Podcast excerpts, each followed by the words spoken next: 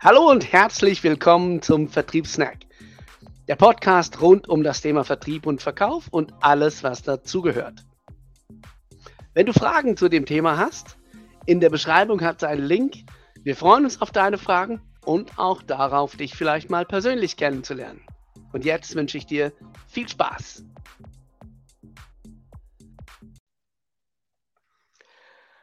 Hallo, es ist wieder Snacktime. Von daher hallo zum heutigen Vertriebssnack. Ähm, mit mir dabei ist wieder der Dominik. Und Was geht? wir, haben, wir haben heute ein, ein, spannendes Thema, was ich noch aus meiner doch schon etwas äh, länger zurückliegenden Studienzeit her, her kenne. Und zwar, ähm, wir haben das bei uns auch immer mal wieder im Unternehmen und es geht anderen natürlich genauso, das Pricing. Also wie wie bilde ich den Preis für ein Produkt? Logisch, ich brauche natürlich auf der einen Seite eine Kalkulation, was kostet mich das Produkt, was habe ich an Fixkosten, mhm. was habe ich an variablen Kosten und so weiter. Was kostet mich ein Produkt mehr, das ich dem Kunden verkaufe und, und, und. Aber da fließen natürlich noch andere Sachen rein. Und heute würden wir gerne mal so das, das äh, Phänomen des Snob-Value-Effekts ansprechen. Und genau, und jetzt äh, fragst du dich sicher, was es ist, was ich mir am, was, was ich mich ganz kurz auch gefragt habe, als, als, der, als, der, ähm, als der Dirk mir das äh, damals erklärt hat, dass er über das Thema sprechen will. Das ist im Prinzip mhm. einfach, ähm, also kurz zusammengefasst, der Dirk wird es so ein bisschen hübscher ausführen. Was nichts kostet, ist nichts wert.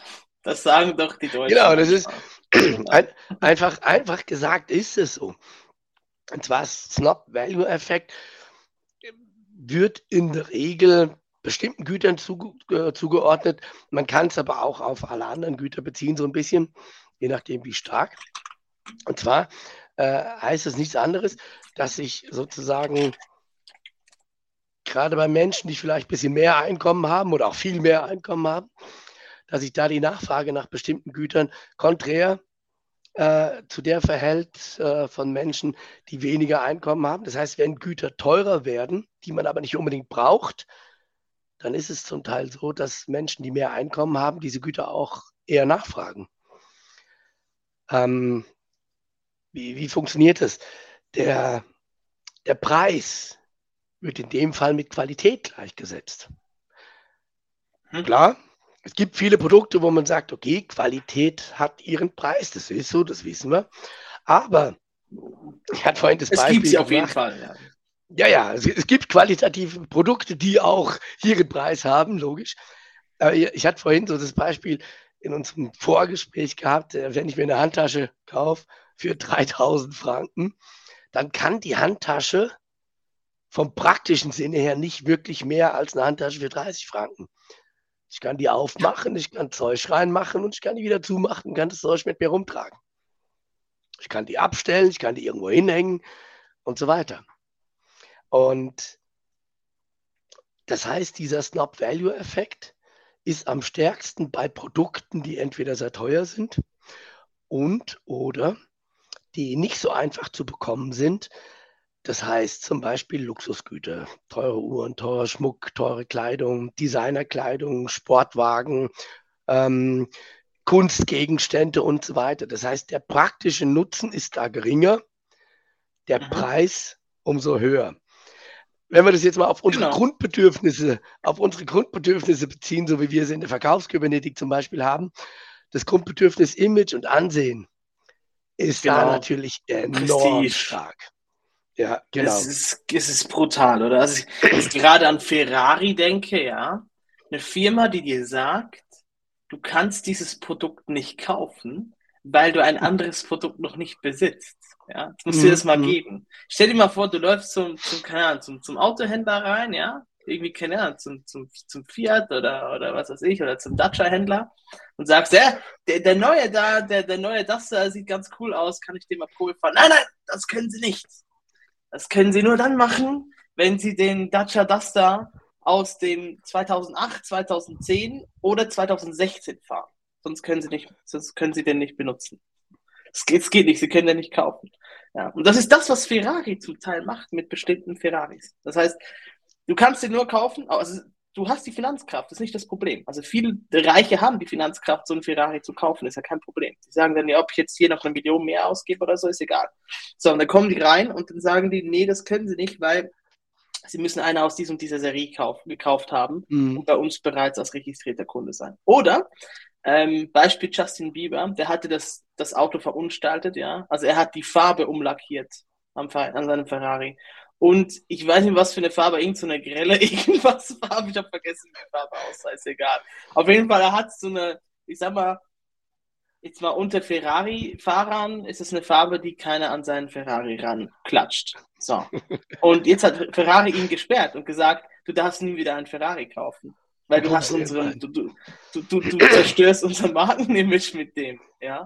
Weil er eben nicht rot ist oder, oder glaube ich, gelb ist auch noch eine Ferrari-Farbe. Auf jeden Fall es gibt so gewisse Farben, in denen kannst du einen Ferrari kaufen, es gibt Farben, die kannst du nicht kaufen, du darfst auch nicht dahin lackieren. Ja. Fertig. So, es ist so, das mhm. ist das Ding, ja. Und klar, du kannst es trotzdem machen, so wie das Bieber gemacht hat, nur der kauft jetzt halt einfach in seiner Lebzeiten keinen weiteren Ferrari mehr. Zumindest nicht bei Ferrari direkt. Eben. So. Und das, das, Und das ist ein bisschen das Ding. Dadurch, ja. dadurch wird natürlich eine Exklusivität geschaffen. Ja, klar. Was bedeutet, das Produkt wird rar. Und mhm. Produkte, die rar sind äh, und teuer, logischerweise, Produkte, die rar sind, sind meistens auch teuer. Ähm, somit wird natürlich die Wirkung dieses Snap-Value-Effekts deutlich erhöht. Und genau. auf Leute mit einem entsprechenden Einkommen wirkt ähm, diese, diese Exklusivität, dieses Rar kombiniert mit dem hohen Preis dann eben wieder nachfragefördernd. Und von daher ist genau. da natürlich auch eine ganz klare Pricing-Strategie dahinter.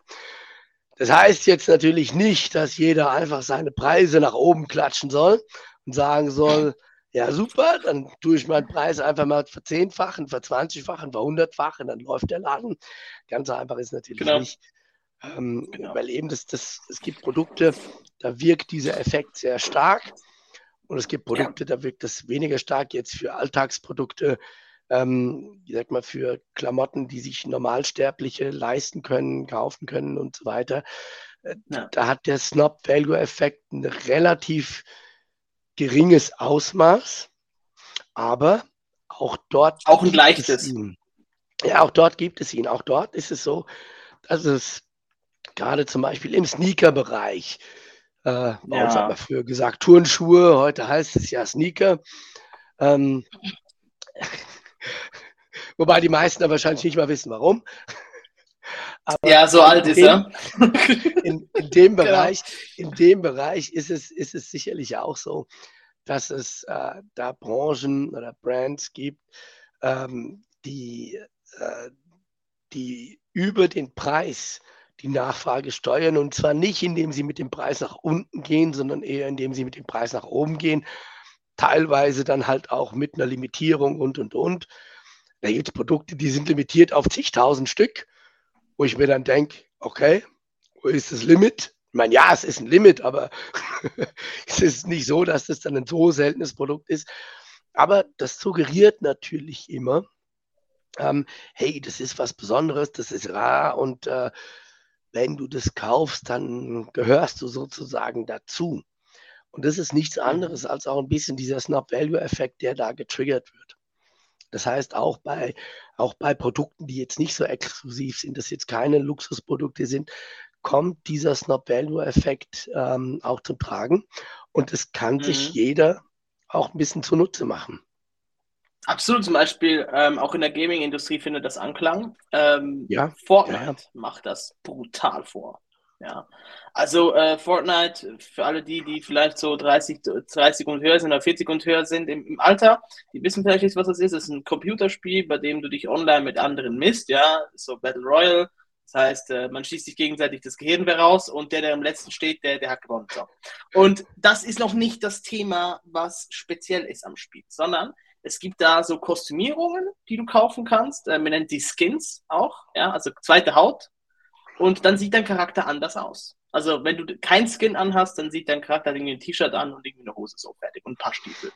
Und da gibt es ganz Ausgefallenes, also von einem Unicorn bis zum Superman, bis zum Naruto und keine Ahnung, und aus verschiedenen, also auch aus verschiedenen Bereichen haben sie sich da die Lizenzen gekauft, dass sie solche Skins verkaufen. Ich wollte gerade sagen, das sind ja dann Lite, also das ist ja ein Milliarden. Ja, ja, das, ne? ist, das ist lizenzierter Stuff. Also es ist irgendwie ja, so, ja. oh, du kannst dich so in irgendeinem Unicorn machen lassen oder so, oder irgendeinem Superheld, sondern du kannst dann Spider-Man zum Beispiel sein oder sowas. Okay, mhm. auf jeden Fall ist egal, aber auch selbst wenn es so nicht so ist, weil zum Beispiel Beispiel Apex ist ja, Apex Legends ist auch ein Spiel, das ungefähr das gleiche ist. Dort geht, ist alles erfunden. Auch die Charaktere sind erfunden und die Kostüme mhm. sind erfunden und trotzdem machen die extrem viel Kohle damit. Und jetzt kommt der Punkt, warum? Weil sie es zeitlich limitieren. Das heißt, du kannst einen Skin nicht für immer kaufen sondern du kannst. Du hast also nur ein Zeitfenster, wo du das.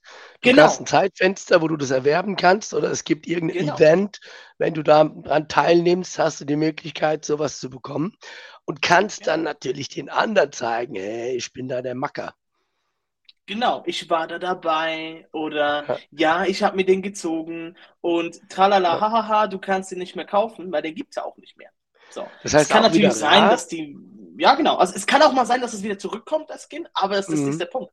Du weißt ja. das nicht. aber es ist, es ist rar. Ja es hat eine gewisse Exklusivität. Es genau. hat seinen Preis. Entweder man, man, zahlt dafür oder man erreicht halt gewisse Sachen. Dann zahlt man faktisch mit Zeit, wenn man so will, ja. die man halt da rein investiert. Ähm, und, und andere können das sehen. Also es ist nicht nur für einen selber, genau. sondern andere können das sehen. Man exponiert sich damit ähm, und kann anderen halt zeigen, also auch wieder Prestige, Image und so weiter. Ja. Genau. Es ist, es ist im Prinzip die Gucci, die, die virtuelle Gucci-Handtasche, ja, die du auf den Tisch legst und sagst, sieht nicht nur so geil aus. Also ich meine, klar, Gucci-Handtasche, die kannst du jetzt auch nicht mit einer 30 Franken Handtasche, also es war vom Leder her oder so, das ist sicher ein Unterschied, ja, ob da jetzt Echtleder ist oder welches Leder das da ist. Aber der Unterschied vom Preis liegt dann vielleicht bei 100 bis 200 Franken. Und nicht bei 1800 bis 2800 Franken Preisunterschied. Also du meinst jetzt den, also du meinst jetzt den, den Preis im Einkauf sozusagen vom Material und so. Ich wollte gerade sagen, genau, oder? Es ist aus, dass oder irgendwo solche Taschen teurer sind. Lederhandtaschen, keine, aber genau, oder? Es, es gibt leider, es gibt Handtaschen, die bestimmt teurer sind, weil sie ein ganz spezielles Leder benutzen oder so oder irgendwie keine Ahnung, die sieht auch in 30 Jahren so aus, wie sie jetzt ausschaut. Das kann sein. Ja, ja aber weil die dann nicht benutzt, weil die liegt ja nur im Schrank rum, damit kein Kratzer dran Ja, es geht darum, dass das macht vielleicht ein paar Hunderte aus, aber es macht nicht ein paar Tausende aus. Die Tausender ja, ja. bezahlst du nur, damit du in diesem Club bist, ja, in diesem eben genau, diesem Stop Value Effect Club, wo du die Handtasche genau. hinlegst und sagst, der hat nicht nur eine hübsche Handtasche, nicht nur eine tolle Handtasche, die ihn wahrscheinlich bis ins Lebenende begleitet, sondern der oder die hat eine Handtasche, die eben nicht jeder haben kann. Genau Entweder weil er es nicht leisten kann oder weil, genau. er, weil die nur limitiert ist, weil er keine gekriegt hat oder, oder, oder. Genau, genau. Weil es halt eben ja. einfach nur zu Weihnachten 2022 gab. Genau. Für zwei Wochen im Ausverkauf und dann, und wenn ausverkauft war, dann hat es geheißen, so, so viele ja. wurden produziert, Pech für dich. Also ich habe ja auch das Faszinierende, das ja. Faszinierende an diesem Effekt ist ja, dass wir wissen, okay, da steckt das Grundbedürfnis, Image, Prestige, Ansehen und so weiter dahinter, also Geltungsbedürfnis irgendwo auch, Dazugehörigkeitsgefühl und, und, und. Das Faszinierende ist aber, dass von dieser typischen Käufergruppe der Preis mit der Qualität gleichgesetzt wird. Das heißt, ja. so wie wir es gerne sagen, wir kaufen emotional und rechtfertigen im Nachhinein rational, wird von solchen Käufern oftmals auch rechtfertigt, ja weißt du, die Handtasche, ich bleibe jetzt mal bei dem Beispiel, die Handtasche, die ist halt auch viel besser. Die ist besser verarbeitet, das ist besser bla bla bla und und und. Das ist aber nicht wirklich immer der Fall. Sondern nee, nicht immer, das ist ja der rein, Witz. Das wird rein suggeriert sozusagen über den Preis. Es ist nicht immer so, dass das teurere Produkt das bessere sein muss. Gerade in dem Bereich. Also es gibt, mhm. wette ich, es gibt gute Handtaschen, die einen Bruchteil von dem kosten, die qualitativ ja. hochwertiger, besser verarbeitet sind, ähm, vielleicht nachhaltig produziert, was weiß ich. Äh, aber so eine Käuferschaft rechtfertigt das sozusagen, ja, das ist auch das bessere Produkt, das ist viel hochwertiger. Ob das so ist oder nicht, das steht dann wirklich auf einem ganz anderen Blatt. Aber, Aber so ein halt Effekt, hübsch, ne? Ja, so einen Effekt kann man sich zunutze machen beim Pricing.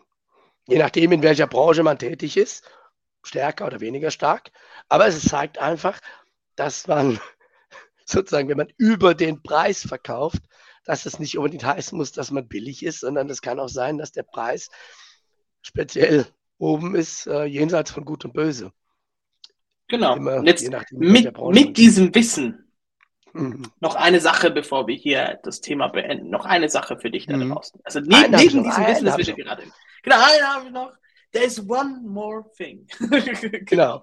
Ähm, das Ding ist das, äh, mit diesem Wissen über diesen Snob-Value-Effekt, den du gerade, das gerade bekommen hast, gilt noch eine andere Sache, und zwar Rabatte geben auf ein Produkt, das vielleicht im Mittelklasse wert ist. Ja. Sag mal, mhm. du bist nicht in diesem Bereich, dass du ultimativ hoch bist.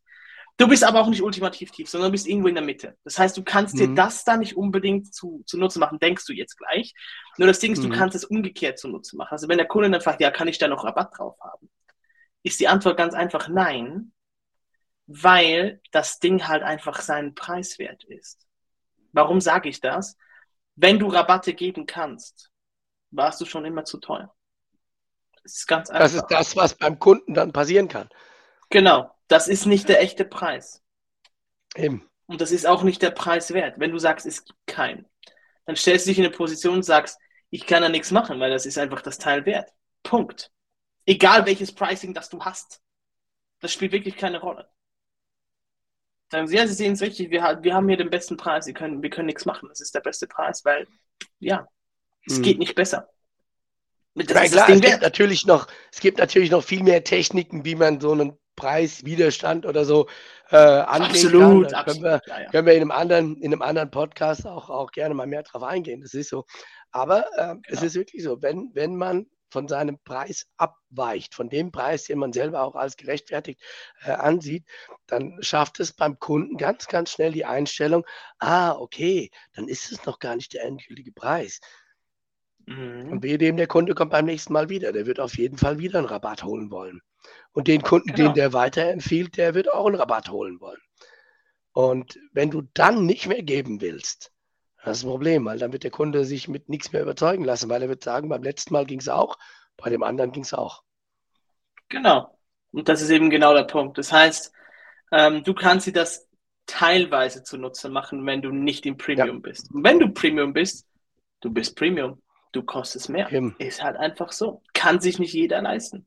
Ich kenne da jemand, der hat mir erzählt, oder die, die hat mir erzählt, ähm, die machen so ähm, äh, Führungskräfteseminare oder so. Und dann, ähm, wenn da einer sagt, das ist aber schon ganz schön teuer, sagt er, ach so, Sie haben das Level noch nicht erreicht.